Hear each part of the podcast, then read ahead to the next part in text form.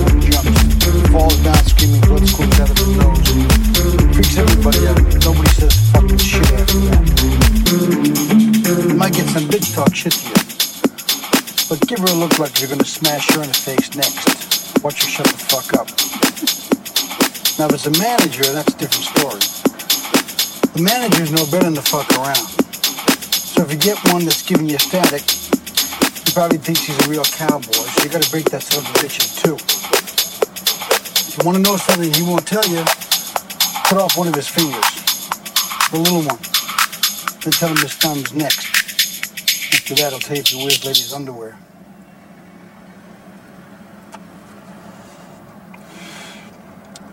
I'm hungry.